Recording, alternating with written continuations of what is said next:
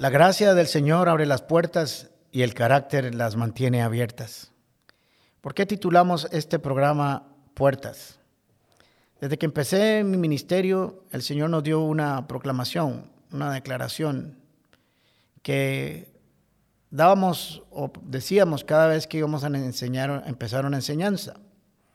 Esa declaración dice así, me dispongo a ser enseñado y amonestado con el propósito de presentarme maduro delante del Señor la gracia del Señor abre las puertas y el carácter las mantiene abiertas. Por años, por casi 11 años, lo dijimos constantemente todos los fines de semana. Por algún tiempo, no, entiendo la razón, no me acuerdo por qué, lo dejé de hacer. Hasta que últimamente Dios me habló y me dijo, tienes que retomar esa declaración porque te la di yo y porque tiene un sentido para la vida. Así que pensamos que era una buena oportunidad de empezar a retomar esa declaración y sobre todo la parte, la parte esa final que dice, la gracia del Señor abre las puertas y el carácter las mantiene abiertas. ¿Cuántas veces en la vida lo vi en otras personas y en mí mismo? ¿Cuántas veces vi personas que se les abrieron grandes oportunidades, grandes puertas, pero su carácter la cerró? Presentaron su currículum de trabajo, les dieron el trabajo y meses después estaban sin él.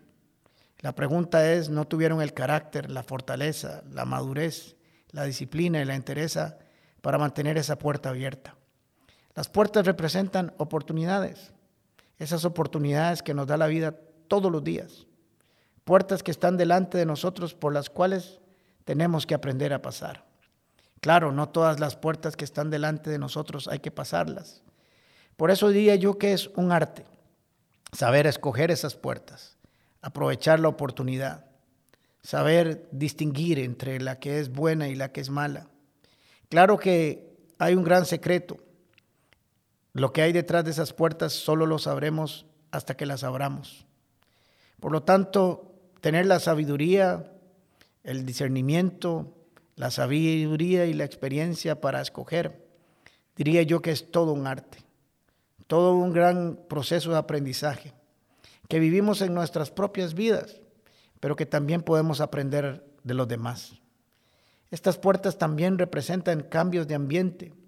Las puertas dividen una sala de una habitación, dividen el garaje de la cocina.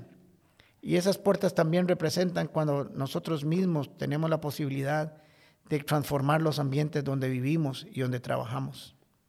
Saber pasar por cada una de ellas es un arte, pero que necesitamos aprender, desarrollar junto a otras personas. Personas que nos puedan ayudar a, aprender cómo mirarlas, cómo tocarlas y cómo abrirlas. Estoy pensando en mi caso, en esta nueva oportunidad para crear y formar podcasts. Si esa puerta se me abrió, pensé, debe ser una oportunidad por la que debo aprender a pasar por ella, pasar con fe pasar con seguridad. No sabría nunca lo que hay del otro lado si no me atrevo a meterme en esta aventura. Si alguna vez usted viene a nuestro auditorio, verás en una de nuestras paredes ese rótulo y en especial la gracia del Señor abre las puertas y el carácter la mantiene abierta. Me puse a pensar en eso la cantidad de puertas y oportunidades que se me abrieron en la vida. Y tal vez si te pones a reflexionar, también podrías ponerte a pensar y a recordar cuántas oportunidades se te abrieron en tu vida, cuántas puertas tuviste enfrente, que tal vez por inmadurez, irresponsabilidad, falta de visión, un poco de cobardía, un poco de temor, un poco de procrastinar, no nos dieron la oportunidad de pasar por esas puertas. No nos dieron la oportunidad de descubrir qué había al otro lado. Y creo que para abrir esas puertas tenemos que llenarnos de valor, de fe, de disposición. Y siempre es un riesgo porque nunca sabemos lo que está al otro lado.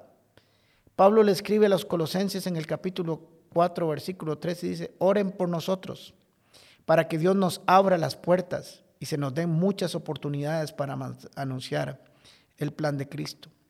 Qué interesante que Pablo dice que oren para que se nos abran las puertas y habla que se nos den muchas oportunidades. Por eso pensamos en poner y titular estos podcasts Puertas.